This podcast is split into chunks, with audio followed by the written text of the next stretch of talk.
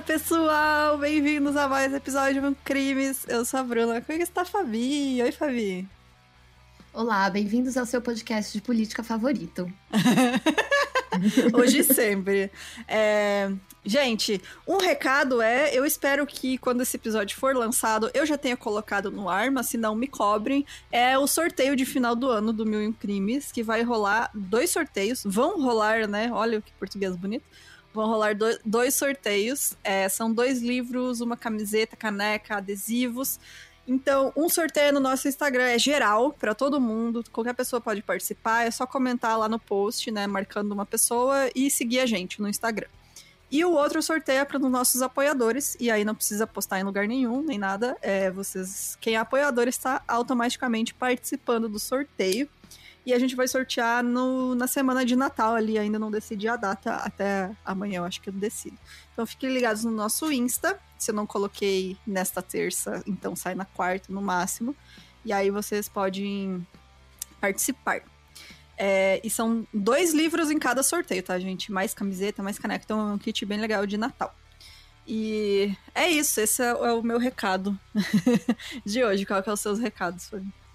Ó, primeiro eu queria falar para todo mundo que essa semana eu tô no Game Changers Talks da Valorant, então. Ai, que quiser... chique ela! Ui. Tô lá falando sobre quadrinhos, sobre ser colorista e sobre ser uma mulher, né, que tá tentando mudar o cenário. Então, é, tem lá no meu Twitter, quem quiser procurar. Ainda não saiu, mas vai estar tá no, no YouTube deles. Esse é o primeiro recado. O segundo recado, gente, é o seguinte. Para quem ouviu o Mil e Um Medinhos da última vez, que eu contei a história da moça que trabalhava no IML, a Lady Winterfell, uhum. nesse relato dela, ela conta que ela viveu várias coisas esquisitas enquanto ela trabalhava lá e que ela não tinha contado, né? Mas, gente, ela me mandou um e-mail contando uma das coisas que aconteceu com ela. E eu, só de ler, o e-mail, já fiquei, mano, me borrei inteira nas caças. Nas, ca nas caças. Nas caças? Me borrei nas caças. Sim, ela tá e... bem, gente. Não precisa se preocupar, tá? Ela não, tá ela bem. tá bem, ela é, tá ótima, assim, tá tudo certo. Não, não aconteceu nada. mas, gente, Morreu, sério. mas passa bem.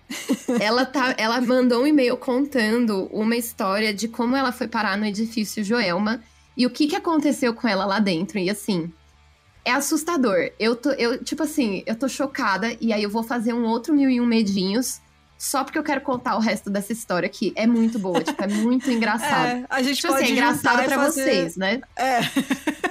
a gente pode juntar e fazer episódio do Joelma já, né? Nossa, fica boa. A, fica aí a dica para quem escreve o roteiro que sou eu. Então...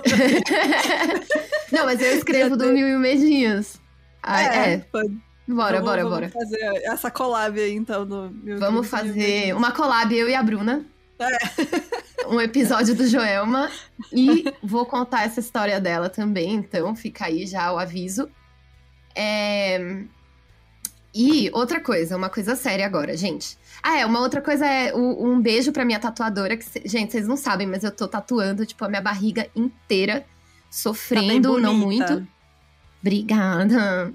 Mas é, é, Quem quiser procurar minha tatuadora é ingrid.tatu no Instagram. Ingrid com Y, não no primeiro I, no segundo. É, ela é perfeita, ela é especializada em animais e flores, assim. Ela tá, mano, um trabalho muito foda. Um clima no estúdio que é tipo assim. Sabe quando você vai em estúdio de tatuagem, tem um monte de macho que fica assim, ó, é, tatuagem tem que doer, que não sei o quê. Graças a Deus, nunca passei por isso. Então. É, lá eles têm uma cultura totalmente diferente, assim, sabe? É tipo, elas respeitam muito seu tempo, elas, elas respeitam seu corpo, né? Tipo, a gente sabe que não é mais do que obrigação, mas, gente, né? esse, estu é, esse clima de estúdio de tatuagem, às vezes, ele é muito nocivo, pra, principalmente para mulheres, e a gente acaba nem percebendo, né? Uhum. E, enfim, sabe aquele tatuador que, tipo, quer escolher sua tatuagem, tá ligado? Sim. Então, é, a Ingrid é ótima, tem uma amiga minha que também tatuou com ela, enfim. Quem quiser ir lá, vai e fala que eu indiquei. É, é aqui em São Paulo, na Zona Sul. Mas, é, agora o um recado sério. A gente ficou sabendo essa semana que dois podcasts aí supostamente plagiaram é, o conteúdo, né, de roteiro. de roteiro das nossas amigas do, do Pátria Amada Criminal, que a gente ama e a gente participou já com elas de collab, elas são perfeitas. E, e aí, é, eu queria só deixar aqui o nosso apoio para elas, né, que a gente é, sabe como é difícil viver disso e fazer isso é, sem muito apoio. E outra coisa que a nossa a nossa consultora jurídica, Camila Tred, ela conhece bastante advogado de direitos autorais. Então, se vocês precisarem de qualquer ajuda, vocês podem procurar a gente. A gente passa o contato da Camila é, para qualquer tipo de assessoria jurídica que vocês precisarem mesmo. É, e é isso. A gente espera que isso não aconteça mais. É, meninas do, do Pátria, a gente adora vocês e fica aí a nossa solidariedade. Exatamente. E, gente, o único recado que eu acabei de ver aqui no Twitter, que eu abri agora, gente, o Ivan Mizunzu que acabou de postar que os advogados da Beatriz Abage e dos outros acusados no caso Evandro protocolaram hoje o pedido de revisão criminal que tem um laudo comprovando a autenticidade das fitas que o Ivan encontrou que comprovavam a tortura deles. Então, gente. gente. muito importante isso, achei maravilhoso. O trabalho, sério, o Ivan merece um milhão de prêmios, né? Sobre pra uhum. esse trabalho que ele, ele fez. Ele tá fazendo do caso dos meninos de Altamira, né? Isso, exatamente, que a gente também já pensou em fazer aqui, mas como é um caso muito grande também, que acho que vai dar um, né, um podcast tão grande quanto do caso Evandro aí, se ele conseguir os materiais suficientes. É, mas tá aí, né? É, tomara que dê tudo certo, então a gente tá torcendo pros acusados, pelo menos, ter um, uma justiça finalmente, né? Porque é. ninguém merece, né? Alguns deles já morreram presos, inclusive, outros, né, tiveram a vida destruída, a família, né, separado da família por anos, enfim, sofrimento para todo mundo. Então fica aí, é é, acompanhem lá no Twitter do Ivan, tomara que dê tudo certo, a gente vai continuar acompanhando isso aí também. E é isso, então. Muitos recados hoje, né? Muitos recados, muita coisa acontecendo. E, ah, mais recado, na verdade. Tem mais sobre janeiro, né? Fevereiro, na verdade. Janeiro. Ah, é verdade. Que a gente vai entrar de férias, tá? Final de ano. É, ali na, na última semana, né? Semana de Natal, que vai ser na sexta, vai ter um mini episódio, dia 24. E a gente vai entrar no hiato até final de janeiro, porque eu vou fazer uma cirurgia Diferenças criativas. Eu e a Bruna, a gente tá dando uma. Tô brincando. Não, enfim, não é nada grave, tá? Eu vou fazer cirurgia de endometriose para parar de sofrer todo mês. E espero que dê tudo certo, que não tenha complicações, que seja a recuperação rápida, mas a gente vai tirar, aproveitar que a gente vai estar tá em férias e para não voltar, ah, e depois do ano novo ficar duas semanas e sair de novo, a gente vai emendar, né, e voltar aí em final de janeiro, que é quando eu volto para casa, né, de boa, vou estar recuperada já. Inclusive, quem tempo... vai operar a Bruna é a Camila Tred, nossa consultora jurídica, brincando. A Camila faz tudo, né? mas é isso, gente, a gente volta no final de janeiro, então lá pelo dia 20 e poucos, também a semana do dia 20 e poucos. Esse tempo a gente não vai ficar parado, a gente vai continuar escrevendo e conversando com vocês. Vamos, a gente vai estar tá no Twitter, vai estar tá aqui no Discord para quem quiser, chama a gente aqui. A gente vai estar, tá, eu vou começar a usar mais o Telegram também. É, vou ativar nossos grupos de volta, conversar. A gente vai tentar, né, usar de novo essas coisas.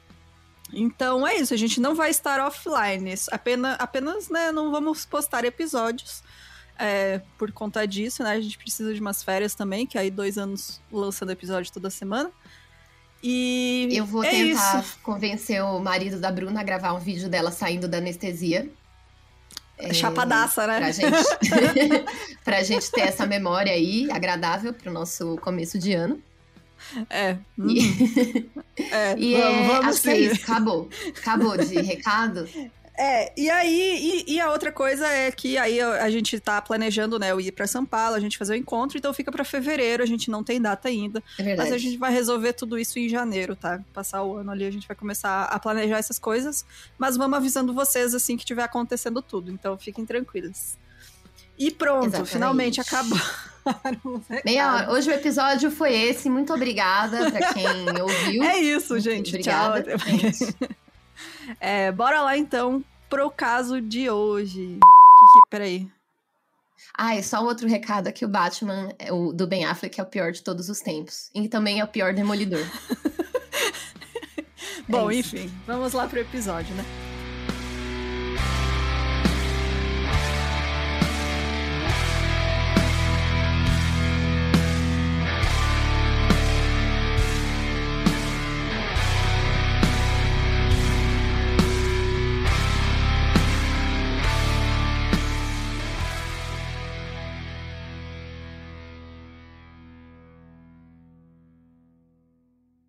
É, vou citar a fonte primeiro que eu usei para fazer esse roteiro. Eu acho que é, tá sendo importante, né, citar a fonte principal, até porque a gente tá colocando os roteiros no site também. Então, é, desse, desse roteiro específico, eu usei um artigo do Joseph Geringer, que ele fez pro trutv.com. Então, é bem completo, tem bastante informação, tem bastante relato, né, transcrição, é, tanto de policiais quanto de testemunhas. Então fica aí é, a nossa fonte é, principal. Então, a personagem principal né, do caso de hoje é a Darlie Lynn Peck. Ela nasceu no dia 4 de janeiro de 1970 em Altoona, na Pensilvânia. Ela era a primeira dos três filhos do casal Darlie e Larry Peck. E quando ela tinha por volta de 7 anos, os pais dela acabaram se divorciando. É, um ano depois dessa separação, a mãe dela se casou de novo com um homem chamado Dennis Stahl. E quando a Darlie estava na adolescência, a família se mudou para a cidade de Lubbock, no Texas. Mais uma vez, né, o casamento da mãe e do padrasto da Darlie não deu muito certo. Eles brigavam muito, chegando até a violência física. E eventualmente eles acabaram se separando. A mãe da Darlie, então, ela trabalhava em um restaurante e também nesse restaurante trabalhava um jovem chamado Darren Routier, que era ajudante de garçom, e dois anos mais velho, mais velho que a Darlie.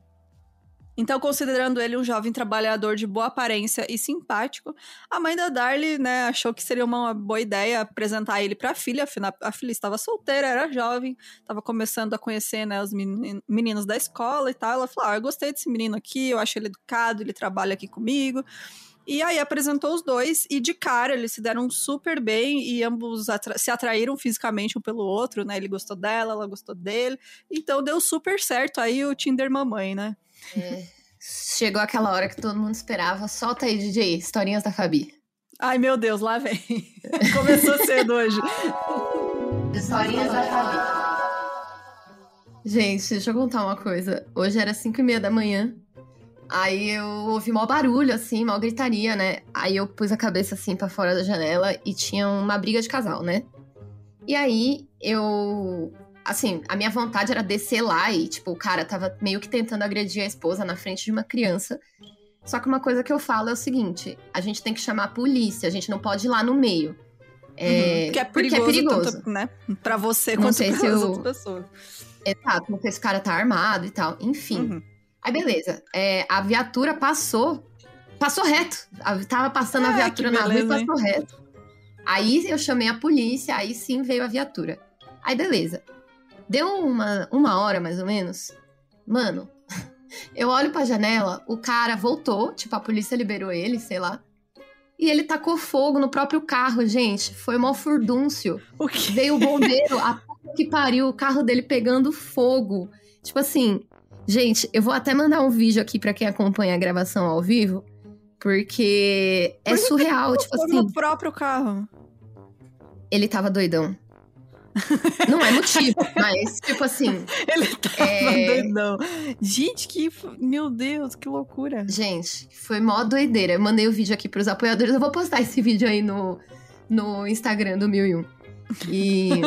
E é isso, essa aí foi a história que eu lembrei aqui, tipo, os padrastos, os padrastos não, né?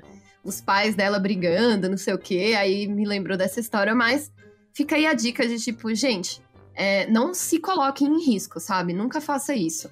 É, chama as autoridades, tenta, é, sei lá, se você puder gritar de longe, alguma coisa do tipo, porque você nunca sabe se a pessoa tá armada, você nunca sabe o que, que pode acontecer.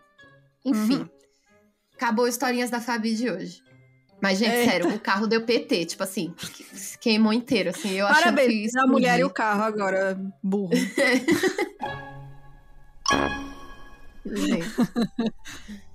Mas, e a moça tá bem, ela tá, tá ótima, tipo. Ah, tá tudo bem, então. Ele não, não chegou a bater nela nem nada, sabe? Mas enfim. Esperando a Deia contar a história no picolé de limão. Exatamente. Meu namorado ficou louco e botou fogo no próprio carro. Gente, que doideira. Bom, é... quem que namorou durante o ensino médio? A Darly e. O Darren. O Darren. Isso.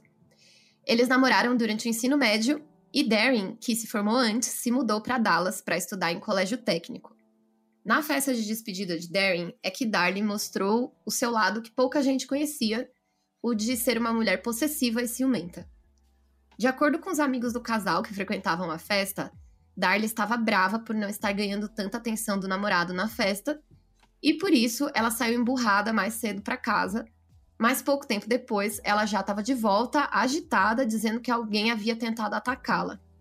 E assim ela conseguiu a atenção de todo mundo, exatamente como ela tinha planejado.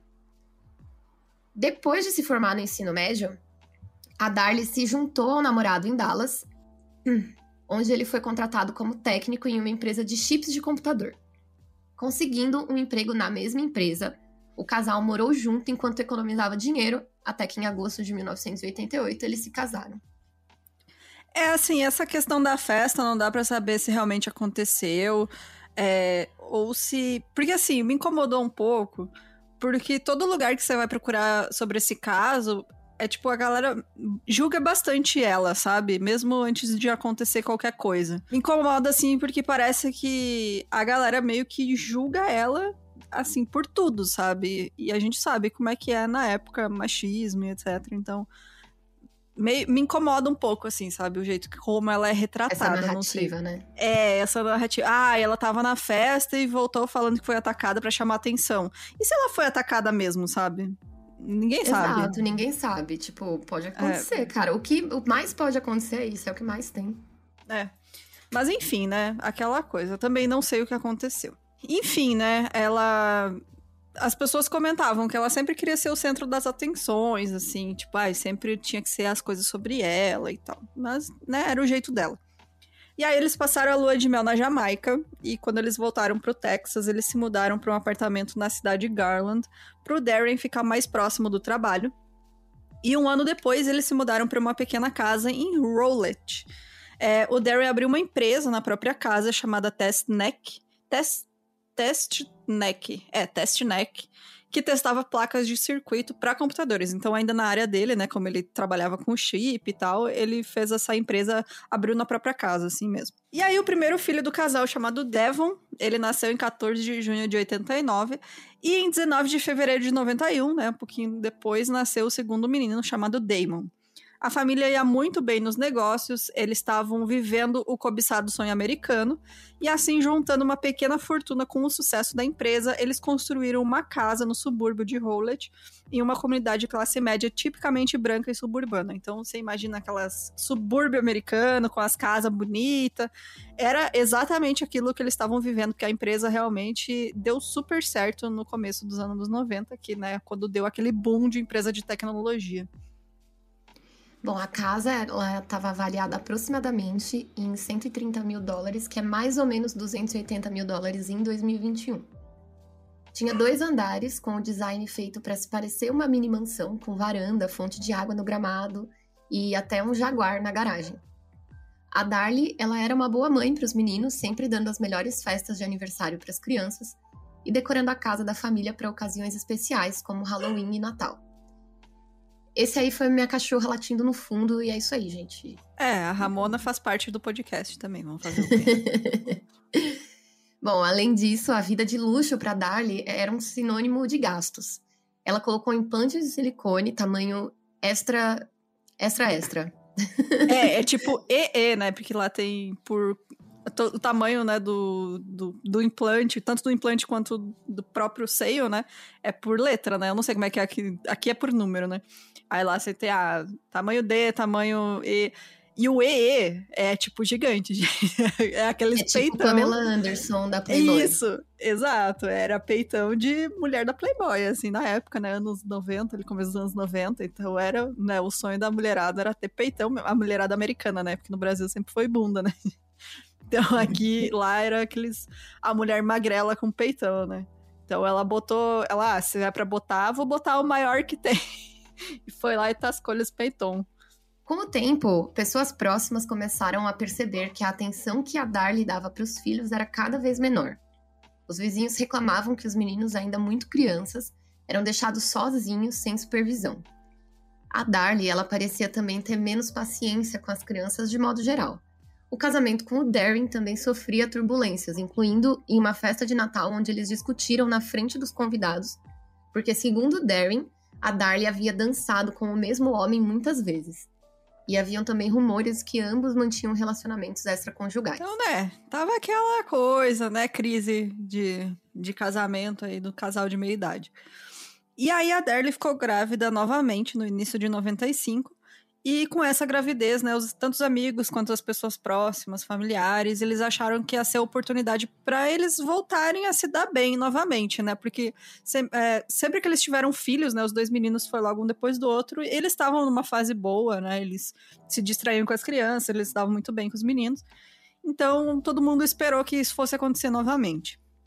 E aí o Drake nasceu em 18 de outubro de 95 e a Darlie imediatamente entrou em um quadro de depressão pós-parto, sofrendo com ataques de raiva e mudança de temperamento repentinos. Então foi para ela foi exatamente o contrário, né? Em, em vez de trazer felicidade e tal, a gente sabe que é um período muito difícil, né, para mulher e pode acontecer. Então, no caso dela foi um, um caso bem grave de depressão pós-parto.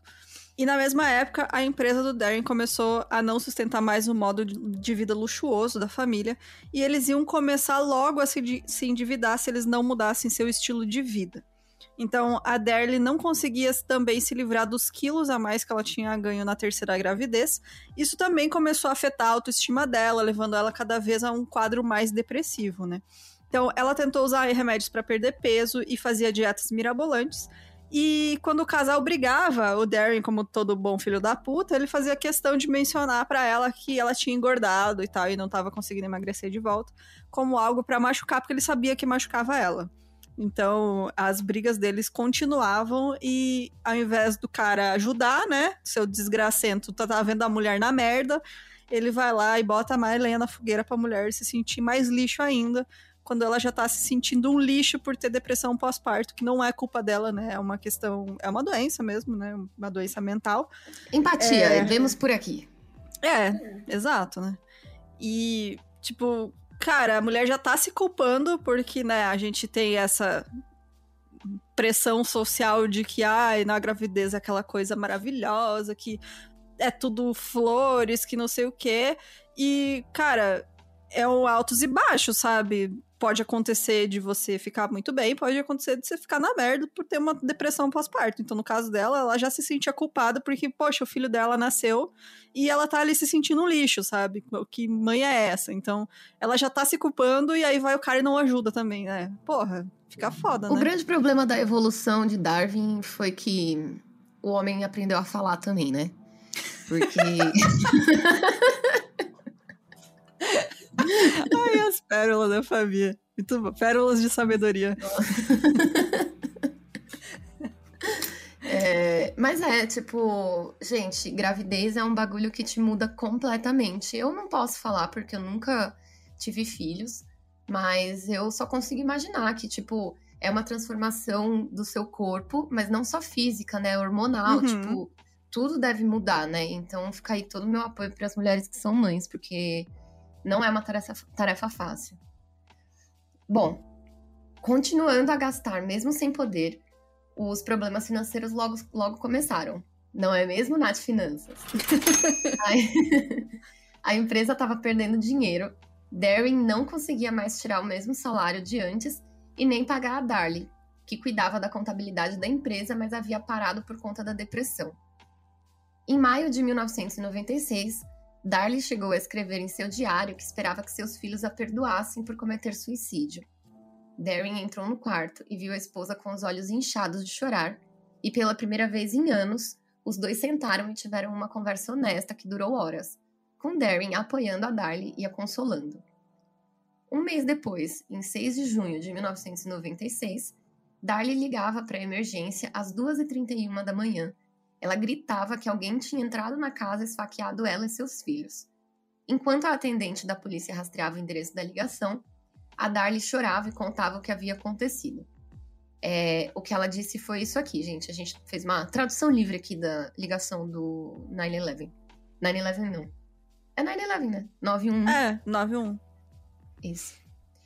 Enquanto eu dormia, eu e meus filhos dormíamos no andar de baixo. Alguém entrou, esfaqueou meus bebês, me esfaqueou. Eu acordei, eu estava lutando. Ele correu pela garagem e jogou a faca no chão.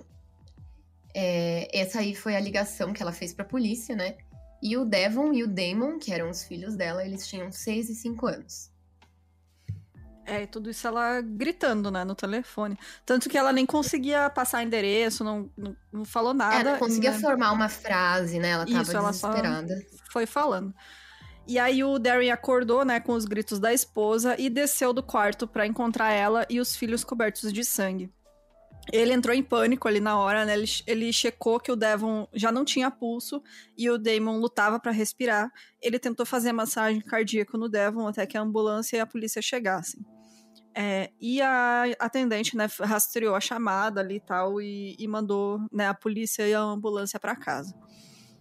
O policial David Wadell foi o primeiro a chegar na casa. Ele se assustou, né, com a cena sangrenta, que ele nunca tinha visto aquilo no subúrbio, porque realmente era uma cena horrível, né? Muito sangue, duas crianças atacadas, né, e uma mulher desesperada. E aí o oficial examinou rapidamente as duas crianças. Uma delas já parecia morta, né? E a outra com apenas um pouco de pulso. E ele instruiu a Darlie a colocar toalhas sobre o Damon e aplicar pressão em seus ferimentos. E ela ignorou ele, o que ele achou estranho, mas, né, vai que, sei lá, né, tá em pânico. Ela tava muito frenética, muito agitada. E ela só continuou a gritar com o policial, dizendo que o intruso ainda poderia estar na garagem, que era para onde ele tinha fugido. E aí logo os paramédicos chegaram, além do sargento da polícia chamado Matthew Walling, e o David e o Matthew agora juntos seguiram um rastro de sangue pela casa, da sala de TV, né, onde aconteceu o ataque, até a garagem, que era anexa, acessível através da cozinha e de uma pequena dispensa nos fundos. Os policiais não encontraram nenhum estranho ao longo do caminho, mas eles notaram que a tela de uma das janelas laterais né, da garagem tinha sido cortada bem no meio. Assim. Então, aquelas telas de mosquito, assim, de proteção, né? Ela tava com um corte bem no meio dela, assim. Percebendo que o agressor ainda poderia estar na casa, os policiais verificaram todos os cômodos do andar de cima e de baixo, cada canto e armário da casa onde alguém poderia se esconder, que fosse o grande bastante para entrar uma pessoa, né? e parando agora para avaliar o estado da cozinha, através do qual o assassino teria fugido, eles notaram a desordem no chão de ladrilhos respingado de sangue. Um aspirador de pó derrubado no chão, uma faca de carne ensanguentada largada em cima da bancada da ilha da cozinha. Ao lado da faca, curiosamente, havia uma bolsa feminina e um conjunto de joias de aparência cara, estranhamente intocadas. Tipo, tudo tava uma zona e as joias bonitas lá limpinha, né? É, tipo, sabe, se alguém invadiu a casa, por que não levou as joias? Já começou a ficar. Eles já começaram a desconfiar, assim, né? Exatamente. Tipo, já parecia aquele cenário von Richthofen, tá ligado? Uhum. No andar de cima, eles encontraram um terceiro filho, um bebê choramingando em seu berço. Pegando o menino no colo, o sargento, o sargento Matthew, ele o examinou em busca de hematomas, mas não encontrou nenhum. Darren, que os encontrou abaixo da escada, explicou que a criança era o mais novo, o filho mais novo deles, que chamava Drake, de seis meses de idade. É, e aí os paramédicos começaram a atender a família, né? Eles logo perceberam que uma das crianças, que era o Devon, estava morto já. O Damon ainda vivia, mas os ferimentos dele eram muito graves. Ele chegou a ser levado com vida para ambulância, mas ele não resistiu e acabou também morrendo antes de chegar no hospital. É, e hum, imagina essa confusão toda, ainda não tinham encontrado, né, o assassino.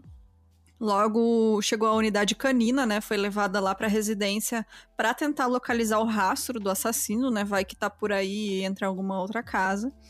E enquanto as buscas eram feitas na vizinhança, a Darlie, que estava sendo atendida né, pelos paramédicos por um ferimento no pescoço, ela explicou ao sargento da polícia o que, que tinha acontecido. Aí ela disse o seguinte: O intruso entrou em sua casa e subiu em cima dela no sofá enquanto ela dormia. Ela acordou, gritou e depois de lutar com ele, evitando seus golpes, ele fugiu em direção à garagem.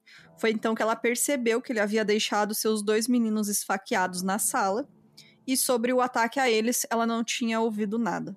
Ela descreveu o agressor como um homem branco, de altura média a alta, vestido inteiramente de preto, com uma camiseta jeans, é, camiseta, calça jeans e boné de beisebol. Então, tipo, ela falou: Ah, eu acordei com o cara em cima de mim. E quando eu vi, a gente lutou. E depois que eu percebi que meus filhos tinham sido atacados. A Darlie foi levada ao hospital para um atendimento mais preciso, né? E o Darren foi levado de carona por um vizinho para acompanhá-la. Enquanto a esposa desse vizinho ficou cuidando do bebê Drake, né, aquele de seis meses. Enquanto a família ia para o hospital, o número de policiais envolvidos no caso aumentava. Pela gravidade do caso, oficiais de alta patente foram chamados imediatamente para liderar as investigações. E lembrando, né, que é tipo uma família branca num subúrbio de classe média, né? Então, assim, Uhum. assim, é óbvio que chama muita atenção. E criança, né? Ataque a duas crianças Exatamente. pequenas, né, cara? Nossa, com certeza.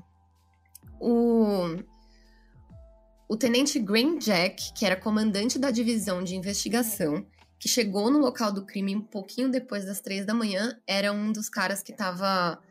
que era de alta patente, né, para investigar o crime. Quando ele chegou na casa, ele encontrou o detetive Jimmy Patterson, um veterano da divisão de crimes. O Jimmy explicou a situação para o Grant, apontando para a arma do crime em cima do balcão e dizendo que a mãe das crianças havia colocado ali depois que o assassino havia derrubado a faca no chão. Enquanto os dois patrulhavam a casa em busca de pistas sobre o assassino, no andar de cima, eles foram atacados pelo cãozinho da família, um Lulu da Pomerânia, que latiu e mordeu a perna de um dos oficiais. Que fofinho. É, então, é estranho também, é fofinho, mas tipo. Por que, que só atacou os policiais, né? E o, E a o cara pessoa- matou uma criança que não fez nada e ia não ia matar um cachorro? Lógico que ia. É, tipo, a pessoa até que tava lá junto, né, e, e pegou o cachorro, falou: não, não, ele não gosta de gente estranha, ele ataca mesmo. Ele, tipo, mordeu a perna do policial, a calça, assim, puxou, sabe? Tá, é um Lulu da e- Pomerânia, né? Pequenininho, não, faz, não E machuca. mesmo assim, os assassinos, tipo, mataram as crianças que estavam dormindo, Uhum. sabe? Você acha que ele não ia agredir o cachorrinho, ainda mais sendo um mini cachorrinho? É, nem chutar, né, o cachorro, né? Enfim. É, tipo, você acha, né? E aí, enfim, né, o tenente Grant Jack, que era um policial há mais de 20 anos, ele também nunca tinha visto um massacre como esse em uma comunidade suburbana tão pacífica. Mas não era só o crime brutal que atormentava ele, né? Ele sentia que tinha alguma coisa errada que eles ainda não tinham descoberto. E alguma coisa não estava se encaixando na história, e o detetive Patterson admitiu que também tinha a mesma sensação. Eu achei muito triste que esse cara, o, o Grant Jack, né, esse tenente, ele comenta que ele tinha um filho, assim, mais ou menos da mesma idade dos menininhos que morreram. E por meses depois, ele, tipo, ia olhar o filho dele dormindo e ele enxergava os menininhos mortos, sabe? Tipo, a cena, Nossa, assim, de tanto que, que marcou pesado, ele. né? Horrível, sabe? De tanto que Nossa, marcou cara. ele. Ele disse que, sabe, chegou no, no, no IML lá deles e ele só conseguia chorar, assim. Então, tu imagina, cara, o cara é policial há 20 anos. Imagina, né, para um caso pegar você, assim, é criança pequena, né, cara? Quem é que imagina Nossa, um gente, desse, é muito triste quando envolve criança, né? É. Enfim, né, isso foi um caso, assim, muito pra quem teve envolvido, ele to- tocou muito, sabe, as pessoas que ficaram envolvidas com o caso mesmo. É, e também, assim, ele começou a achar algumas coisas estranhas, ele, tipo, aquela sensação, né, o cara trabalha com isso há 20 anos, ele, mesmo que no inconsciente dele, ele já tá vendo, né, o inconsciente já tá percebendo que algumas coisas não se encaixam, mas ele ainda não sabe o que que é. E aí não ajudou em nada quando o sargento Matthew contou para o Grant o seguinte, é, abre aspas, Tenente, você não vai acreditar no que o Sr. Routier disse para mim um pouco antes de ir pro hospital com sua esposa. Ele se virou para mim e eu juro por Deus que ele disse: Caramba, eu acho que isso é o negócio mais importante que já aconteceu em Howlett. O homem teve dois de seus filhos assassinados essa noite e tá agindo como se o maldito circo estivesse na cidade. Então, assim, a a gente dá pra ter uma noção de que os Routier, Routier eles não não são não bate muito bem das ideias assim, sabe? Eles Com fazem certeza. comentários Sabe aquela gente que não é conectada com a realidade, assim? Gente rica? Sweet Home Alabama. É, então, é, eles parecem meio assim, sabe? Eles não. Enfim, sei lá. É estranho. Com o processamento da cena do crime, algumas coisas estranhas começaram a ser notadas. A pia da cozinha estava imaculada e limpa, enquanto o piso e as bordas da bancada ao redor e acima dela estavam manchados de sangue. Por que alguém se daria ao trabalho de limpar o sangue da pia? Luminol foi usado na cena e confirmou o que os investigadores pensavam. A pia também ficou suja de sangue, mas por algum motivo estava limpa. Repetindo o processo no sofá de couro sintético, né, passando o luminol, enfim. Para quem não sabe, luminol é aquela tinta que faz o sangue brilhar na, na luz negra. Isso, luz ele negra é mostra até se balada. É. ele mostra fluidos corporais, né? É, geralmente sangue. E ele mostra mesmo se você limpou, né? Tem produto que acha que retira tudo, né? Que daí fica uma mancha geral, assim. Mas se você só limpar, assim, com um produto de limpeza básico, ele mostra igual o sangue. Então, é isso. Bom, fazendo isso, né, ele encontrou a marca da mão de uma criança brilhando com o luminol, perto da borda onde o Damon havia sido esfaqueado. Aquela mancha também havia sido limpa. Olha aí, né? É, então, esse caso me deixa muito dividida, cara. Eu realmente não sei. É muita coisa. É, enquanto essas inconsistências eram encontradas na casa, tinha um cara que ele era consultor de cena do crime. Então, não, quer, não é que ele é policial, né? Ele não é um oficial, mas ele trabalha, né, para a polícia. Ele é como se fosse um detetive civil.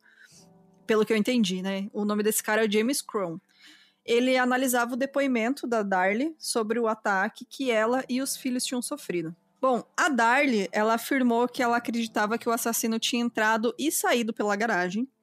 E de fato, o James encontrou, como ela tinha dito, uma tela na janela lateral da casa, na garagem, mas ele sabia à primeira vista que era impossível alguém ter passado por ali.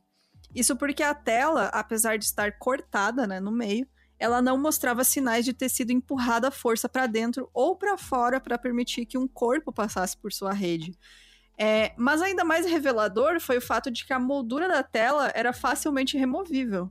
Então, qualquer pessoa que fosse passar por ali simplesmente ia ter retirado a tela, a moldura da tela inteira da janela. E além disso, o solo abaixo da janela, que estava meio úmido assim, ele não tinha sinal nenhum de que tivesse sido per perturbado. E ele imaginou, né, que talvez a mulher na condição de pânico pudesse estar errada e a pessoa tivesse entrado por outro lugar ou saído por outro lugar também, e ele deu a volta por toda a casa em busca de outras indicações visíveis de arrombamento e entrada e não encontrou nada. Nada. Aquela era a única janela aberta que tinha essa tela que estava cortada e mas era só um corte, sabe? Não parecia que tinha passado ninguém por ali. E aí ele voltou para dentro da casa, seguiu as pegadas, né, ensanguentadas. É, pega... Não chegavam a ser pegadas, na verdade, eram marcas, né, de sangue, como se a pessoa tivesse, tipo, é... escorrendo sangue, né, por ter esfaqueado três pessoas. Então, essas marcas, então, saíam da sala onde as crianças foram mortas para uma dispensa, é, passavam pela dispensa e então para o piso de concreto da garagem e sumiam embaixo da janela, elas paravam. Mas, de novo, né, a tela parecia um local improvável para sair. E aí, aumentando essa suspeita, ele olhou assim no peitoral da janela, né? No peitoril, sei lá como que se fala. E tinha poeira ali.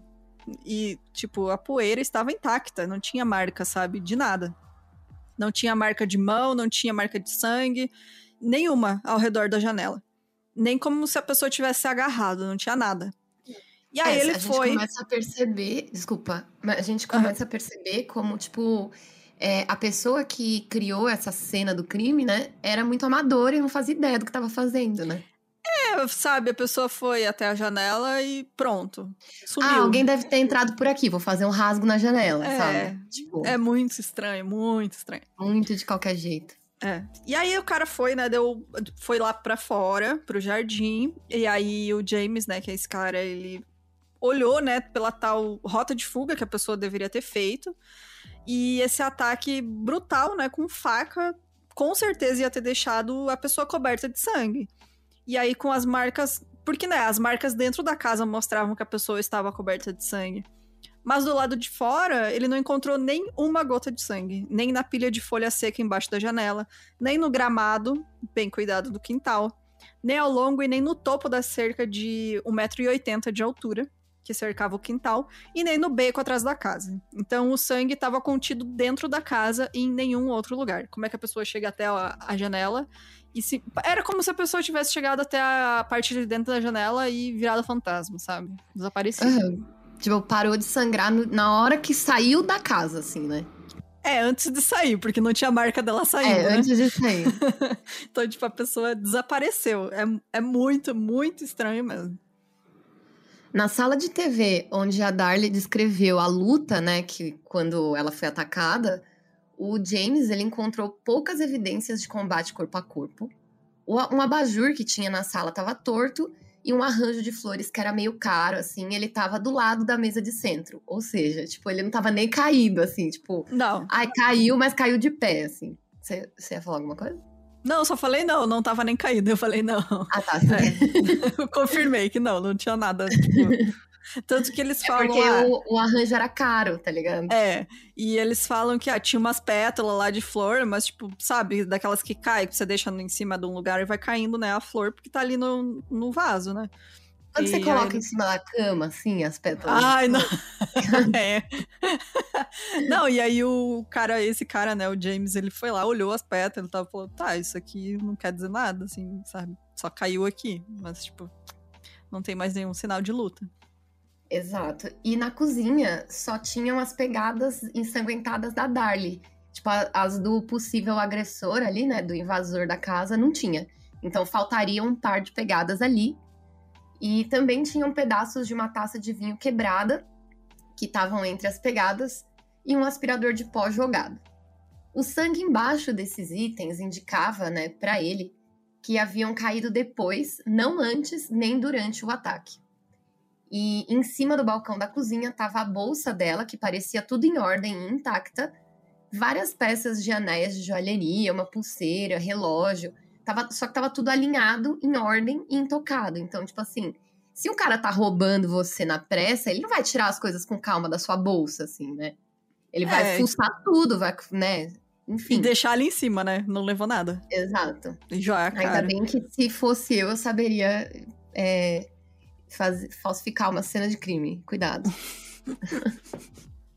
Bom, a autora Barbara Davis, ela escreveu um livro sobre esse caso que chama Precious Angels, que seriam anjos preciosos, no né, caso dos meninos. Ela conta que tudo que o James, né, esse profissional, viu na cena do crime o perturbou. A falta de um rastro de sangue fora de casa e praticamente nenhum sinal de luta o incomodou mais. Então, nada fazia sentido naquela cena do crime, sabe? Porque se você trabalha com isso, você percebe quando, né, as coisas não se encaixam, porque é uma ciência, né, gente, é uma ciência exata.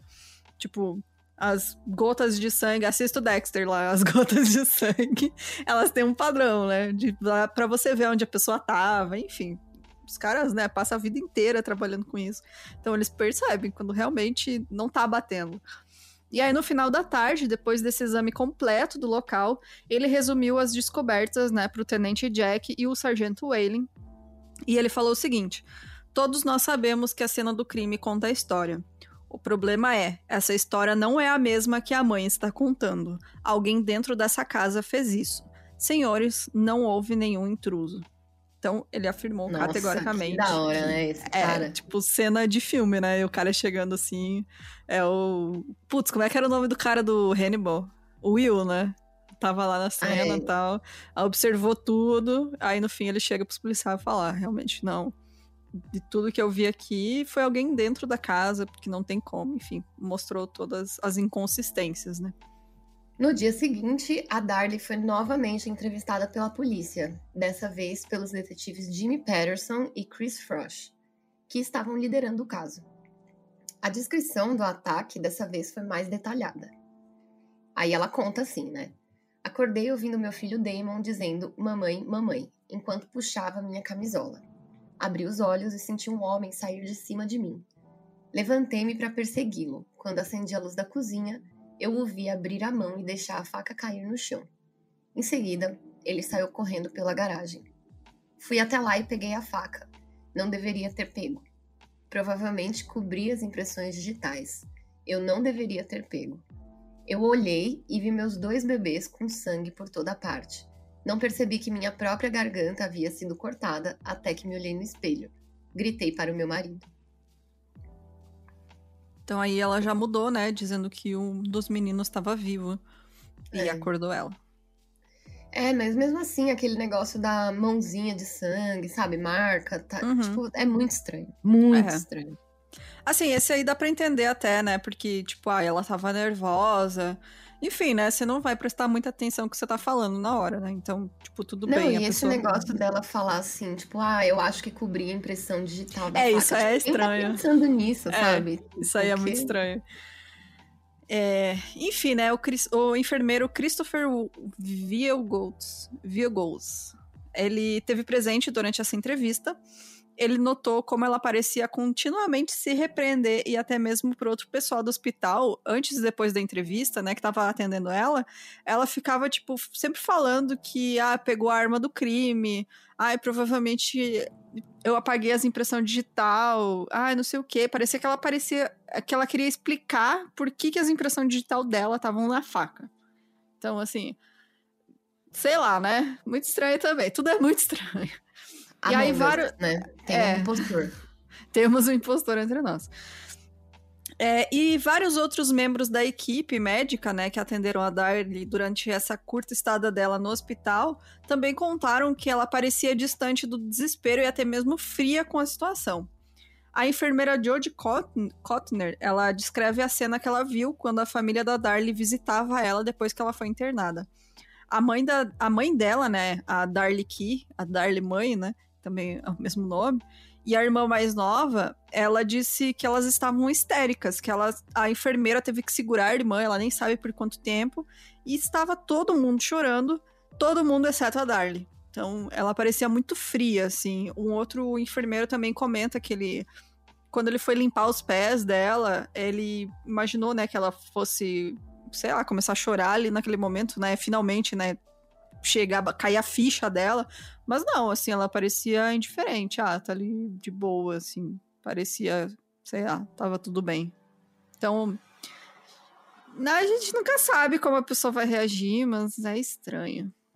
Essa enfermeira, a Jodie, ela já tinha trabalhado com pacientes que passaram por trauma por mais de 10 anos, assim, tipo, ela já tinha visto várias vezes pessoas que perdem os filhos. E ela mesma disse que é uma ampla gama de emoções, mas, que, mas assim, as mães, elas estão sempre inconsoláveis.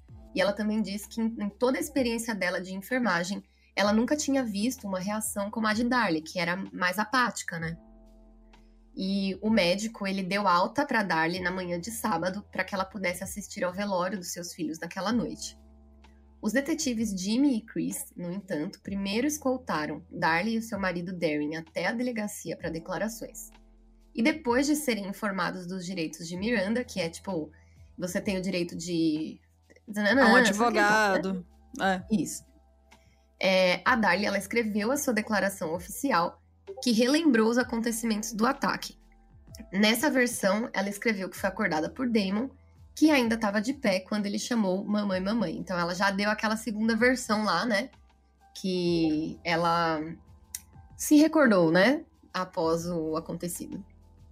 É, então, no funeral, mais um comportamento bizarro, né, da Darlie chamou a atenção dos detetives, que eles estavam acompanhando a cerimônia.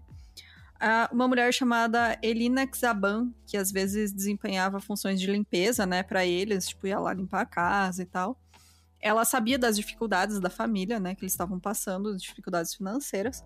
Ela deu as condolências dela para os dois, né, para o casal, e ela comentou, né, que agora eles ainda tinham mais um funeral caro para aumentar os problemas, né? Tipo, nossa, sinto muito, vocês passando por tudo isso, e agora ter que, nossa, pagar tudo, né? O funeral dos meninos.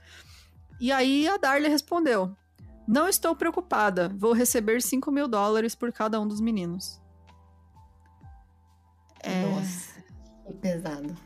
Cara, é sério, é, tipo, É assim, a gente sempre é naquela. É o tipo de coisa que você fala, sabe? Tipo, gente, é. você não se fala, né, para começar. Uhum. Mas, tipo, essa é a última das preocupações quando uma mãe perde um filho. É. E aquela coisa, não, a gente não sabe como, como vai reagir, né? Cada pessoa reage de uma maneira, mas eu acho que tem uma linha, sabe? De o que você Sim. espera, né? Como vai reagir, do que que. Porque, assim, realmente é, é muito frio, né? O modo que ela reage à morte dos filhos. Eu não sei, talvez seja a influência, né, do quadro que ela tava de depressão e tal. Então, talvez isso explique, sabe? Não sei. É, de ela estar tá mais apática, né? Talvez ela ainda tivesse. Eu entenderia ela, ela estar é, em choque, sabe? Uhum. Eu, eu entenderia isso. O que eu não entendo é todas essas coincidências, né, de cena do crime que não refletem o que aconteceu de fato. E de vez em quando ela dá esses comentários, sabe? Tipo, é, que tudo junto. é. Outra hora é tipo, ah, vou receber 5 mil por cada um. É, ah, eu apaguei as impressões digitais, é por isso que tá lá as minhas só e não tem a do assassino. Uhum. Tipo, tem um. Tá nos pequenos detalhes, tá ligado? É. Junto, né, com tudo, né, no geralzão, assim, você vai juntando as coisinhas é, fica, né, aquela coisa é feia, né? Você realmente começa a acreditar que é, foi ela. E aí os Rutcher não voltaram para casa, né, desde a noite dos assassinatos. Eles ficaram com a mãe da Darlie na cidade de Plano. E por não terem pego nada, né, ao sair de casa, alguns dias depois do funeral, a Darlie ligou para uma amiga e pediu se ela podia dar carona até a casa deles para pegar algumas mudas de roupa. A Mercedes, né? A Mercedes Adams, que é essa amiga que levou a Darlie até em casa, ela já estava antecipando que ela ficasse perturbada na hora que voltasse para o local onde seus filhos pequenos morreram, né? Mas quando ela entrou na casa, a Mercedes ficou surpresa porque ela ouviu a Darlie falando assim: é, olha que bagunça, vai nos, cortar, nos custar uma fortuna consertar essa merda. E aí a, a Mercedes comentou que bem ali onde os meninos dela foram mortos, e foi a primeira coisa que ela me disse. Pus as mãos no, nos ombros de Darlie e disse: Darlie, olhe nos meus olhos e diga que você não matou os meninos. Ela me olhou nos olhos e disse: Vou comprar um carpete novo, cortinas novas e consertar toda essa sala. Eu não pude acreditar. Tipo, aí acabou, né? Tipo, pra mim aqui acabou. É, cara, é muito, tipo, sabe? Tipo, é aquilo que eu falei, ela poderia estar em choque na delegacia, ela poderia. Passar por isso é muito difícil, né? Mas é... aí começou com esses comentáriozinho é, irônico, sarcástico, assim, sabe? É, é eu, eu acho que assim. É, tem muita gente comenta que ela era uma, uma mulher muito é, rasa, assim, materialista, né? Como é que fala? Que é tipo. Superficial. Superficial, isso aí, exatamente. Então, tipo. Eu não sei, talvez possa ser a reação dela, sabe? Fingir que, ai, passou e. Sabe? Mas é só superficial, sabe? Dela não querer demonstrar outra coisa, enfim. Pode ser também, tô dando o benefício da dúvida, porque realmente eu não sei o que pensar desse caso, gente. Pode dar briga aí nos comentários, porque eu, ao mesmo tempo que eu, as, quando eu escutava algumas pessoas, alguns podcasts falando desse caso, às vezes eu, ah, foi ela. Certeza que foi ela. E daí eu escutava outro e ficava, hum. Mas será se não foi? Sabe? Porque não tem como ter certeza. Então. Eu tenho tudo, algumas né? teorias, mas eu vou deixar para contar depois que acabar o episódio. Beleza. E aí, na delegacia, né, várias perguntas surgiram. E aqui vou colocar os apontamentos, né, dos policiais sobre tudo, todo no crime no geral, né. Primeiro, qual foi o motivo, né, dos assassinatos? Você matar crianças, né, por quê? Segundo, em caso de roubo, porque as joias e a bolsa da Darlie foram deixadas intocadas. Terceiro, porque o intruso mataria duas crianças antes de se livrar do adulto, né, que representava uma ameaça mais séria. Quarto, porque o assassino, que obviamente não tinha escrúpulos, né? Porque matou duas crianças, ia recuar quando a Darlie acordou, deixando uma testemunha viva para identificá-lo. Quinto, por que, que ele largaria a arma do crime no chão, dando a Darlie sua perseguidora, né? Que tava, tipo, ela acordou e foi atrás dele, uma arma para revidar. Sexto, por que, que ele teria usado a faca de carne dos Routiers em primeiro lugar? Porque, né, agressores chegam a lugar que eles vão cometer um crime já armados. Você não chega numa casa que você quer assaltar e pega uma faca, do... a não ser que você seja o cara do pânico lá, né? Que não, e tipo isso. assim, é, dada a violência, né, dos, dos assassinatos, é, tipo, não é como se eles fossem roubar e o negócio deu errado e, e também de acordo com o relato dela, né? Tipo, parece que assim, eles já chegaram, mataram todo mundo e foda-se, sabe? Uhum. E se os caras já tinham um plano de matar alguém, é, ué, eles vão entrar na casa e ficar assim, não. Chegando lá, a gente descobre o que, que a gente vai usar. Na hora é. lá, a gente vê, a gente improvisa. Tipo, não, né? Exato. É... Sétima pergunta. Por que não haviam sinais visíveis de pegadas, impressões de mãos ou gotas de sangue do lado de fora da casa por onde a pessoa teria fugido?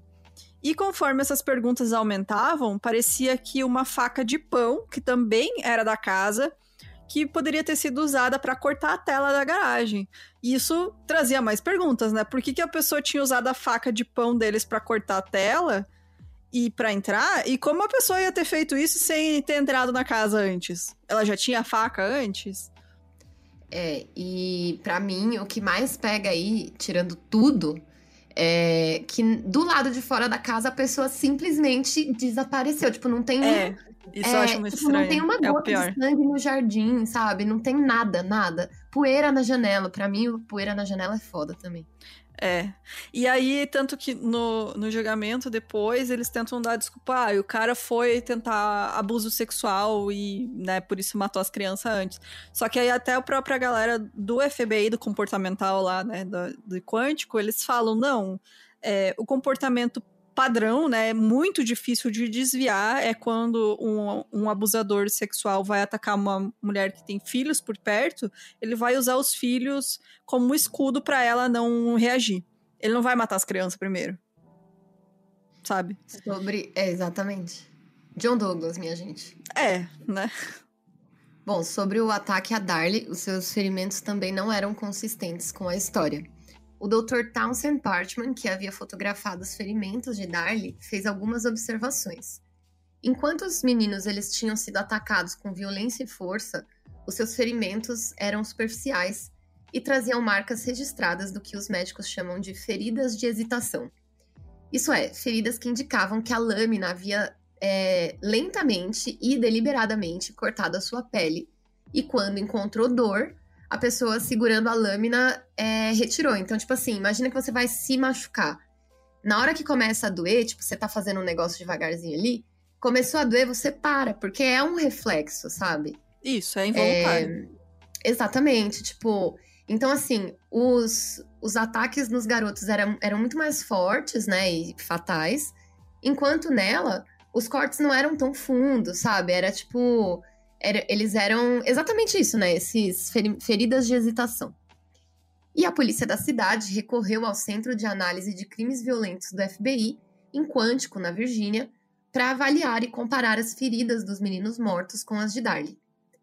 É, Al Brindley, do FBI. FBI. Ai, FBI. Desculpa, é que eu fui alfabetizado em inglês. Aquela babaca. O Al Brandley do FBI, depois de estudar os relatórios dos médicos e do legista, bem como as descobertas do crime em geral, atestou que os ferimentos entre os filhos e a mãe eram de fato muito diferentes. Enquanto os de Darlie eram superficiais, os de Damon e, e Devon eram muito é, violentos, massivos e mortais. O ataque às crianças foi pessoal, disse o Brandley. E ele também declarou que o assassino concentrou-se no peito, quase como se estivesse mirando no coração. Isso indica uma extrema raiva em relação a eles. É, e ele também falou o seguinte: para que uma luta violenta acontecesse como a mãe alegava ter com o um atacante, nada se quebrou na casa. Depois de olhar as fotos da cena do crime, me pareceu que o intruso que cometeu o crime tinha uma forte ligação com os itens materiais da casa. A sala de estar era bastante pequena e apertada, e dois adultos brigando seriam resultado em muito mais coisas quebradas. Muitos itens frágeis na sala de estar que deveriam ter sofrido o impacto da luta não foram quebrados. Então realmente parecia que não, não tinha rolado nada, assim, de luta, sabe? Meu, acordei com um cara em cima de mim, briguei com ele, ele fugiu. Mas não é isso que a cena do crime tá dizendo, sabe? E aí, na conclusão dele, o assassino de Damon e Devon era alguém que os conhecia e conhecia a casa. Todo o cenário foi planejado com antecedência e encenado. E aí vem um dos episódios mais bizarros desse caso, que acho que ele é mais conhecido também por conta disso, e que chama atenção até hoje, que é o vídeo de uma festa de aniversário póstuma de sete anos, que o Devon ia fazer sete anos. É, a Darlie e o Darren, é, junto com o bebê Drake, né? Também a mãe da Darlie, a irmã dela de 16 anos, chamada Dana, que ainda morava com a mãe, e alguns amigos pessoais foram convidados para essa festa. É, a estação de televisão local estava lá para registrar o acontecimento e tudo isso acontecendo em cima do túmulo do, do menino, do Devon. E a Darlie disse ao John Munoz, que era um repórter que, é, estava lá, né, cobrindo isso, que a família tinha planejado uma grande festa de aniversário antes da morte do, do menino e que ela não via nenhuma razão agora para ele não ter a festa. Aí eu vou te falar que eu já não acho estranho, sabia? É, eu também acho que isso aqui eu as pessoas fizeram as... escândalo, é... mas não é, sabe? É, tipo, vamos supor que os assassinatos e os crimes não tivessem acontecido dessa maneira. Tipo, vamos supor que ele, sei lá, morreu um de acidente. alguma doença ou alguma causa natural. É, eu acho que às vezes é um, cada pessoa é, é, lida com o luto de um jeito. Então, tipo, às vezes isso eu acho. Não acho que é tipo, ai meu Deus, que ruim. É, eu acho estranho porque, óbvio, tipo, as, as condições, né, do, do jeito que tudo aconteceu é esquisito. Mas hum. essa, esse negócio aí da festa, eu acho que dá é, pra entender, eu, sabe? Pra mim também não é tão estranho, porque tem uma cidade no Rio Grande do Sul, que é Palmeira das Missões, que acho que o pessoal da região lá conhece, que uma época ficou bem famosa porque teve uma família, uma moça, acho que morreu num acidente de carro, se eu não me engano. Não lembro do que que ela faleceu, enfim, ela era jovem, 20 e poucos anos, eu acho. Faz muito tempo que isso aconteceu, então eu não tenho detalhes, tá, gente? Mas, enfim, essa moça morreu e a família dela, eles construíram no, no cemitério, tipo, uma casa mesmo, uma casinha, sabe? E eles faziam um churrasco lá e faziam festa, porque eles gostavam de ficar lá, para eles era como se eles estivessem perto dela, sabe? Então, é, tipo, eles iam bem, fazer né? a comemoração do aniversário dela, sabe? Eles passavam, às vezes, sei lá, alguma data comemorativa lá, porque eles realmente gostavam. É, era o jeito deles de lidar, né, com a morte dela, que ela não estava mais lá entre eles, então eles queriam ficar perto de onde ela foi enterrada, sabe? E aí eu lembro que faz muito tempo isso, não sei se algum ouvinte nosso vai vai tá sabendo dessa história, não comenta aí, mas eu lembro que eu era meio. Eu era bem nova, assim, quando isso virou notícia, né, no, no jornal da região. E aí as pessoas, nossa, mas que falta de respeito, não sei. Só que, cara, é como a família tá lidando, sabe? Deixa eles, não tá fazendo mal para ninguém. O jeito que eles lidam com o luto deles não é da nossa conta, sabe? Não, e assim, é, quem já perdeu um, um amigo ou um familiar próximo, é, sabe que, cara, a dor é real e a pessoa tipo, tem que fazer alguma coisa com aquilo. E às vezes é isso, sabe? Tipo, ué, cada um faz o que vai fazer bem para si mesmo e é isso, e tá tudo bem. Exato. Mas enfim, cada um lida do jeito que quer e do jeito que pode, é, não é fácil. É, eu digo isso porque agora, em 2021, né, a gente tá basicamente vivendo o ano do luto, né? Porque graças é. aí a um presidente que não deu vacina para ninguém, e um monte de gente morreu, é, eu acho que já não basta a pessoa estar tá sofrendo, além disso, ela tem que ser, sei lá, humilhada ou julgada pela maneira como ela lida com o luto dela, sabe? É, uhum. Vamos ter um pouquinho mais de empatia aí.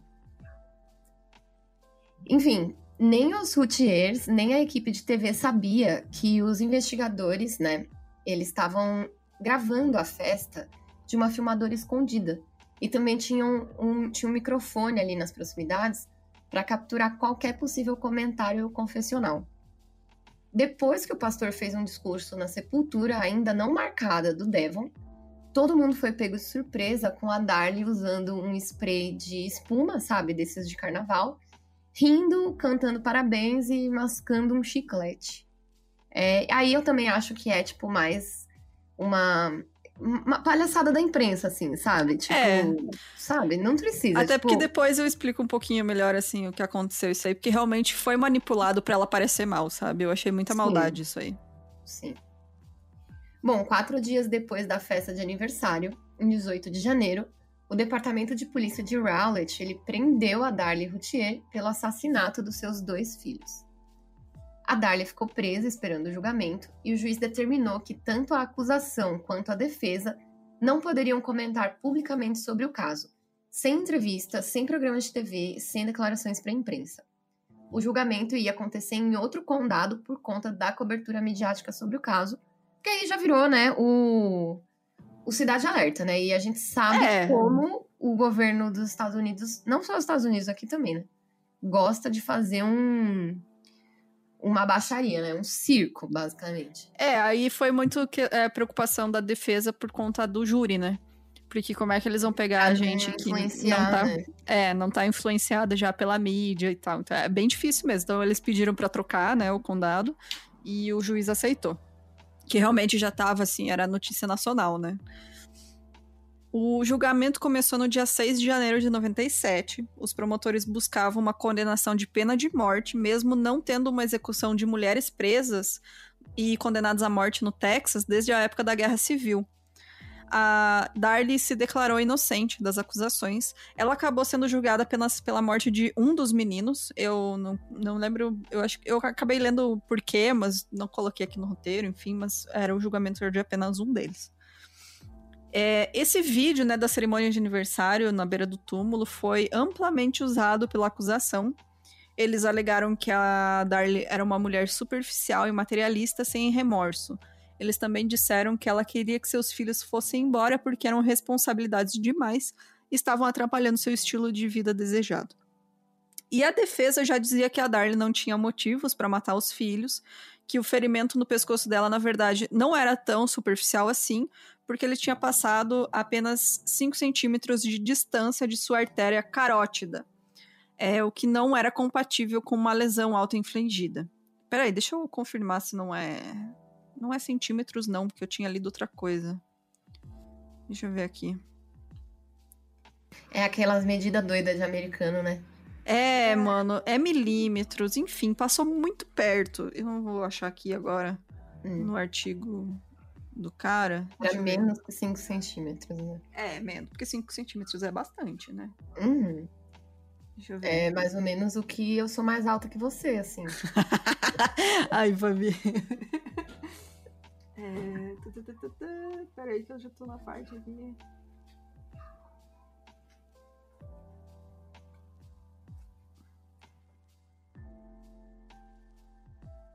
2 milímetros. Não foi 5 centímetros, não. Foi 2 milímetros. Então, realmente, quase pegou ali numa artéria, né? Que ela podia ter morrido. E. Além disso, eles também diziam que o vídeo, né, dessa da festa, ele foi realmente editado para fazer ela parecer uma mulher sem coração que estava lá comemorando o aniversário do filho morto, porque na verdade, eles tinham feito uma cerimônia mais sóbria, mais séria, em homenagem aos dois meninos antes dessa festa de aniversário mais alegre. Então, tipo, eles fizeram o negócio, eles sofreram e isso a polícia gravou e não divulgou, né?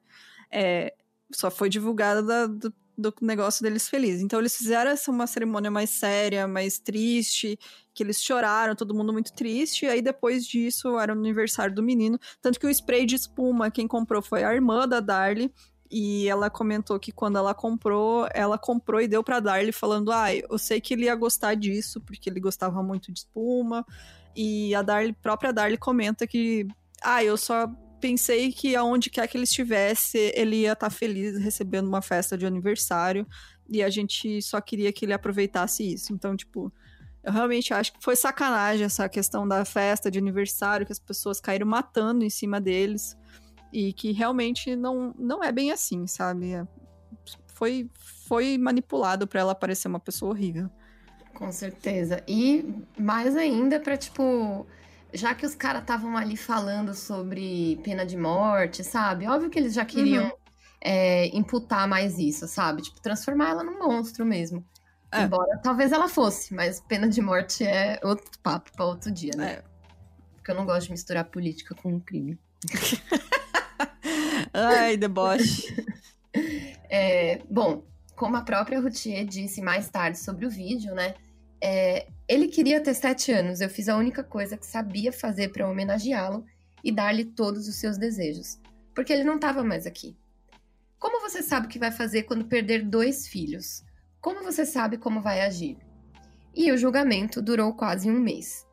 Depois de horas de deliberação, o júri, em 1 de fevereiro, considerou Darlie Lynn Routier culpada pelo assassinato do seu filho Damon Christian. Três dias depois, o juiz leu a pena decidida pelo tribunal, pena de morte. Darlie sempre manteve a sua inocência e sua família e seu marido também acreditam que ela não matou os filhos. Eles permaneceram casados até 2011.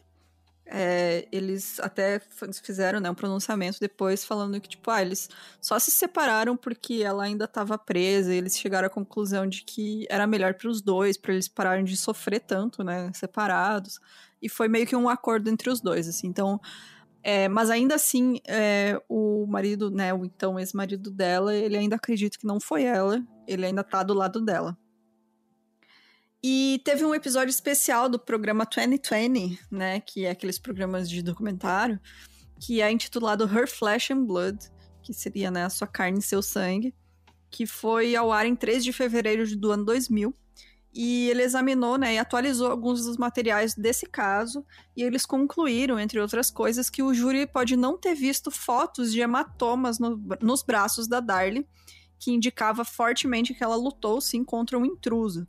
E também tinha. Eles não tiveram acesso à transcrição completa do processo judicial, a partir do qual se deu o veredito final.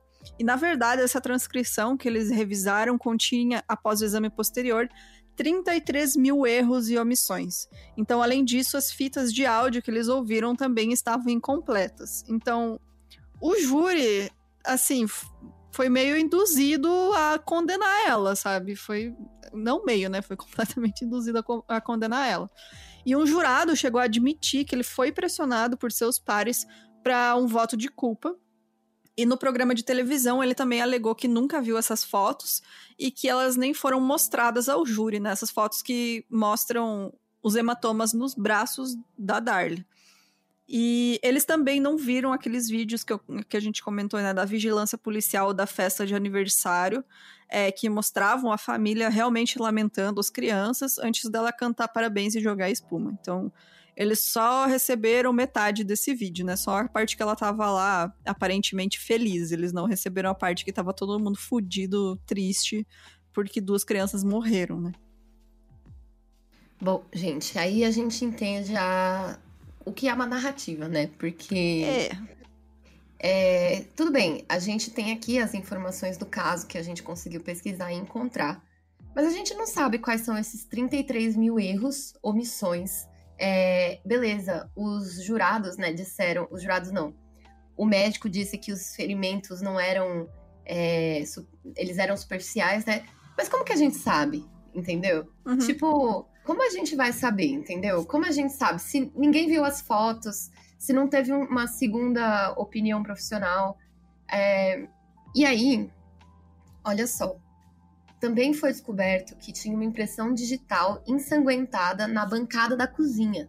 E de acordo com dois especialistas em impressões digitais da polícia de Nova York, a impressão não combinava com a Darlie e nem o Darren, e seria de uma pessoa adulta, e portanto dá um novo crédito à teoria do intruso. Em 2002, Holly Becca, do Dallas Morning News, relatou que Darren Routier perguntou para o seu sogro se ele conhecia alguém que poderia roubar sua casa como parte de um golpe de seguro meses antes de seus filhos serem mortos. A família de Darlie teme que Darren tenha mencionado o plano para outras pessoas que invadiram por conta própria. Tipo, falou assim: ah, tô pensando em dar o golpe do seguro. Aí a pessoa fala: não, deixa que eu dou para você. Não tem por que não, né? Né? E eles dizem que provavelmente é por isso que um intruso escolheu a casa assim do nada, né? Tipo, porque parece que foi aleatório. E os vizinhos viram um carro preto vigiando a casa antes que os meninos Sutier fossem mortos. A Darly busca novas evidências que lhe deem o direito a outro julgamento, com a última tentativa que foi feita em 2018, quando o Tribunal Criminal Distrital ordenou uma terceira rodada de testes de DNA com o apoio tanto da acusação quanto da defesa. Eu não consegui encontrar mais informações mais atualizadas, né, sobre isso, então acredito que ainda está em andamento, né, porque justiça é uma coisa demorada, né, o sistema judiciário. Então, ela ainda está presa, né, obviamente tá lá no corredor da morte, não vai ser executada, mas tá lá. E ela até hoje ela diz que ela é inocente e agora que tá começando a aparecer, né, essas evidências que talvez, né, dão mais crédito para para pro depoimento dela mesmo. Então por isso que eu até hoje eu fico em dúvida. Eu realmente não sei. Por um lado, eu acho muito estranho, muito, muito estranho tudo, todas as circunstâncias do crime. E por outro lado, eu vejo é, como ela foi retratada o tempo inteiro, sabe? É, pela mídia, como ela foi julgada, culpada antes mesmo de ter um julgamento, das pessoas dizendo que ela era uma mulher superficial e, ai, ah, é uma perua, sabe? Que não se importa com ninguém, porque é siliconada e não sei o quê. Sabe? Que só pensa em comprar e gastar dinheiro, enfim. E aí eu fico nessa dúvida. Eu realmente não sei. Não sei no que acreditar. É, eu acho que por isso ela deveria ser inocentada, porque não tem como ter certeza, sabe?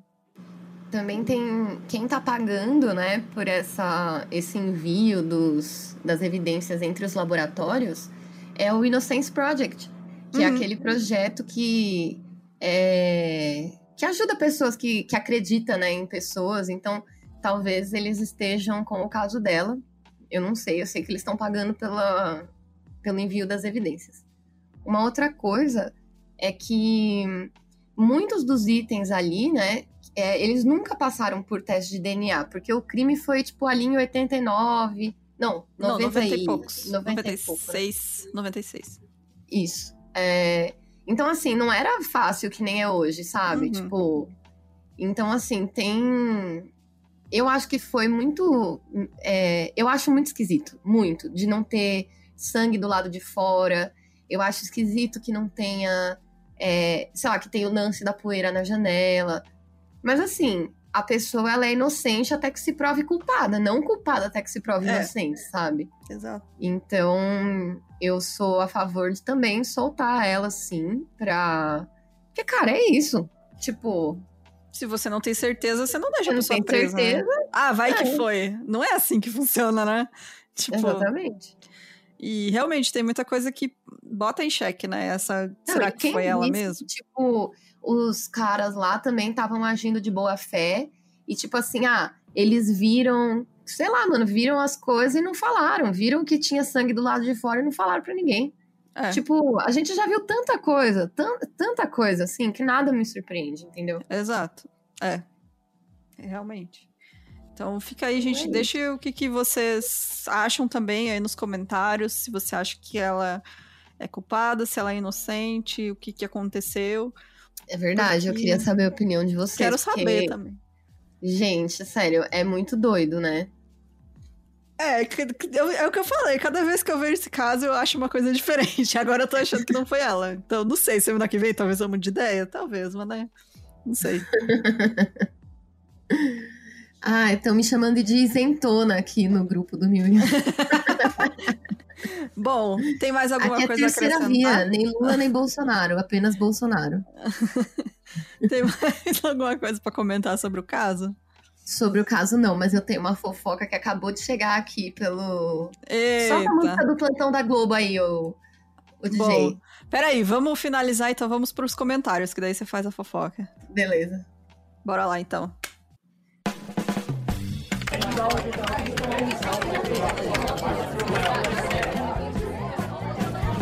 Comentário!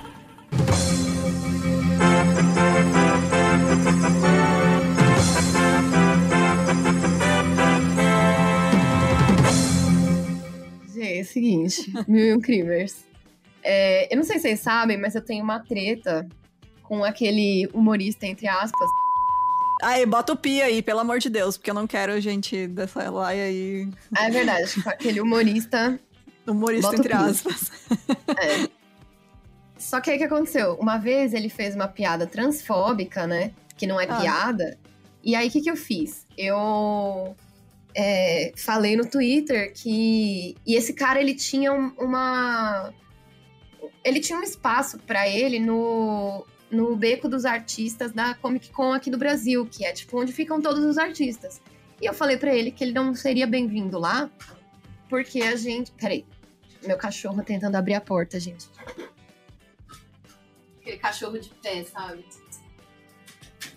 Então, e aí eu disse para ele que ele não tinha espaço entre os artistas, porque a gente não gosta de transfóbico, né? Ué, óbvio. E aí eu também disse que ia dar um soco nele. aí, aí o que, que ele fez? Ele me deu é, RT e me jogou lá pros bolsominion dele, entendeu? Tipo assim, é... enfim, para aquela turma me atacar. E fui atacada, tipo assim, ameaçada de estupro, essas coisas. E aí, acabou de chegar aqui informações do correspondente local que. Comandante a Hamilton. A namorada desse humorista, ela tá na fazenda e ela, ele foi corno em rede nacional. Olha o então, karma! Queria mandar um Como beijo aí. Queria mandar um beijo pro senhor aí. Mas é isso. Um beijo gente. em cada chifre. Exatamente. Eu nem sabia que a namorada dele, ah, nem sei quem é então, é ela eu não posso falar, né? Porque, enfim. Mas aí, olha isso que curioso. Olha só, né? Ele tem um relacionamento aberto com ela, mas só uhum. para mulheres. Ah, que ótimo, né? Que, que nossa, a gente nem se surpreende, né? Com não, não me surpreende. Babaca desse, gente. escroto, misógino do caralho. Ai, não, gente, nem me surpreende. Mas é Bom. é isso aí, me sinto vingada, tô feliz. Eu tava, Tava deprimida esses dias, gente. Fiquei dois dias sem conseguir levantar da cama e isso me deu uma vida aqui. Chama a barrinha de energia. Ganhou estamina, né? É o rei do gado, né, gente? É o rei do gado. Ah, é muito bom ver gente tosca se fudendo. É, e bom, vamos lá para os comentários do último episódio. Eu vou ler o da Ale Pellegrini. Ela falou assim: Esse caso é foda, ainda não ouvi o episódio, não sei se vocês comentam do vídeo da Camila Faria. Não, não comentamos, porque eu não vi. Mas tá aí a indicação. Ela fez uma cobertura muito boa do caso. Essa foto da Cris na trilha, perto do riozinho, me parece fotos que eu tiro quando tô fazendo trilha e quero lembrar do caminho. Quando penso, talvez esteja errando o caminho, então é bom ter um recurso para conferir depois onde deu errado, ou para usar na volta em lugares que acho potencial de erro. Aí não me importa se uma foto boa ou bonita, é só para documentar mesmo. Realmente faz sentido, né? A pessoa, aquela foto que ela tá parada no riozinho, de ser um caso assim, né? Tipo, ah, marcando o lugar para voltar depois, sabe? Para conseguir se achar. Ela também então... falou uma coisa muito boa aqui que eu não sabia. E, tipo, ó, gente, olha a diferença, tá ligado? Quando a ouvinte, tipo, é camarada, sabe? Ale, você é perfeita. Te amo. Aquela, eu falo eu te amo pra galera aqui. Você tá falando eu te amo pra todo mundo agora. É, bom, ela falou assim: tô ouvindo aqui, vou comentando. É muito tranquilo e bom fazer trilha de papete. A gente ficou falando que, tipo, ah. É, fazer trilha é, de papete. Ó, burra, foi de papete. As duas que nunca fez trilha, nem assim. Mas porque a gente só achou, né? E ela falou que não, a papete, é, se não tiver perigo de cobra, é de boa. Que ela adere ao solo e não escorrega. Quem tá acostumado com trilha usa de boa. Ela falou que já fez mochilão de um mês só usando papete. E pode ser que elas, como estrangeiras sem noção, saíram com poucas coisas achando que iam comprar no caminho. É verdade, pode ser também. É. Já fiz a burrada de sair para uma trilha sem água, achando que no caminho ia passar por um mercadinho para comprar uma garrafa no caso, tinha realmente um restaurante. Um restaurante é, no exato, começo da trilha. Também. Mas e aí, eu comentei lá no episódio que tinha um vídeo de uma youtuber, que eu não lembrava quem, ela, quem era. Mas aí uhum. eles falaram aqui que é o vídeo da Bruna e Camila. Ou Camila. Eu sei que uma é Camila, a outra eu não lembro o nome. Mas que é, elas falaram, elas fizeram esse vídeo, só que a, a Letícia Bros comentou aqui que também acha que provavelmente elas perderam e ela acha bem estranho as mortes que ocorreram depois. Tipo, quem que morreu depois? As duas morreram. O que você tá falando? Quem morreu? Não teve uma pessoa que morreu? Aonde, amiga? No caso, nesse caso das meninas, das gringas que se perderam. As tipo- duas morreram. Não, mas teve mais uma pessoa, não teve? Hum, não sei. Não, o motorista do táxi morreu ah, é depois. Verdade, verdade, verdade. Morreu afogado. É, Ou seja, nada a ver. é Camila, também. Camila e Bruna é o nome do. do Camila e do Bruna. YouTube. Boa. É. Então tá aí a indicação também. É. Bom. A Raíssa Nara, na Raíza? Raíza na, Ana Raíza. Não sei. Eu tenho dificuldade quando o nome tá tudo junto, gente. Desculpa. Ana Raíza, desculpa. Ela falou o seguinte: meu grilo com essa questão das fotos é por que não fizeram um vídeo relatando o que aconteceu à la bruxa de Blair? Sei que a pessoa fica atordoada, mas elas tentaram se comunicar pelo telefone. Meu próximo passo seria deixar um recado para a família por vídeo. Acho que inicialmente elas se perderam mesmo, mas em algum ponto encontraram alguém e deu merda. Parabéns pelo episódio Fora Bolsonaro. É, eu acho muito estranho também não ter vídeo delas, nenhum vídeo, nenhum vídeo, sabe? É, De, sei lá, despedida, enfim. é muito Ah. esquisito. É muito esquisito mesmo, assim. Mas, de Hum, repente, é. elas estavam guardando bateria, sabe? Sei lá. Não, mas a câmera não. A câmera, tipo, dura meses a bateria. Ah, é? Aham. Sim. Essas câmeras, assim, é o modelo que elas tinham. Aquela Cybershot. Tô brincando. É, a TechPix. É, não, durava muito tempo a bateria. Não tinha problema de bateria na câmera. No celular, sim, né? Mas então, tipo, eu acho muito estranho também não ter nada. Ou sei lá, né? Vai que gravaram e elas acabaram apagando depois, porque, sei lá, né? Não sei se eu ia querer que a última imagem que a minha família tem de mim é eu desesperada no meio do mato, perdida, né? Antes de morrer. Então. Não sei. Também não sei. Muita, muitas coisas, muitas coisas. Muitas coisas. Eu vou ler aqui o comentário é, do Gustavo. Não, pera, aqui. Eu percebo que minha vida é monótona quando a Fabi conta as histórias dela. e aí depois ele falou, meu pai amado, eu fico tão encucado com esses desaparecimentos, já imagino o Jason atrás delas. Não vou citar o modelito para a trilha e égua, água contra quinas, porque... Na... Ah, tá. Não vou citar o modelito para a trilha e água contra quinas, por quê, né? tipo, realmente, mas ó, aí a gente tava falando merda, porque é, de papete tudo bem. Então, gente... Não, mas elas não estavam de papetes, elas estavam de tênis. As papetes aqui eu contei dos gringos que eu encontrei lá na, Ah, no Chile. crer, é que verdade. ficaram verdade. caminhando com os pés craquentos, de papete. Os pés craquentos no meio da, da rua. E eu olhando E ele aqueles pés craquentos. O Gustavo, ele falou aqui que também uma curiosidade é que enquanto a Bruna tava reclamando do marido dela matando mosquito com a raquete elétrica, né? Eu também tava matando mosquito com a raquete elétrica aqui em casa. É um prazer estranho. É, eu falei, é, é a diversão do povo na quarentena, né? Matar mosquito. É, eu sou vegana. Aquelas... Aquela Luísa Mel abre a janela e pede pra ele sair. É, nossa, E o é, mosquito vai embora. vai achando, é barata, né? É. É. Deixa eu ver. Quem eu vou ler aqui? Thalita Rodrigues Psico? Cadê? Cadê? Cadê a Thalita? A Thalita sempre comenta nossos É. episódios. Eu não tô achando dela. Pode ler aí. A Thalita falou aqui: vou ouvir agora, mas já deu gatilho porque amo fazer trilha e tenho muito medo de me perder ou de ser abordada por homens pelo caminho. Nossa, totalmente. Aliás, não preciso nem fazer trilha pra ter medo de ser abordada por homem, né? Só sai na rua. Eu vou na padaria, eu já falo, putz, vai ter homem, né? Ai, gente, sério. Eu não faço trilha, não. Eu, nossa, mano, não. Gente, eu não é pra mim. medo. Mato. Eu até gosto de mato, assim, adorava ir pra colônia, né? Aqui no interior a gente fala ir pra colônia, né? quando era criança e tal. Adoro ir pra. Mas ainda é civilização, né? Você tá, tipo, na chácara, na fazenda. É, só Não é meio do nazista, mato. Tô brincando. É, Os únicos animais tem- que você tem- vai ver são os nazistas, tá ligado? tem galinha, tem. Enfim, né? É, Não, uma coisa. né? Você ainda tem sinal de telefone, celular, de internet, né?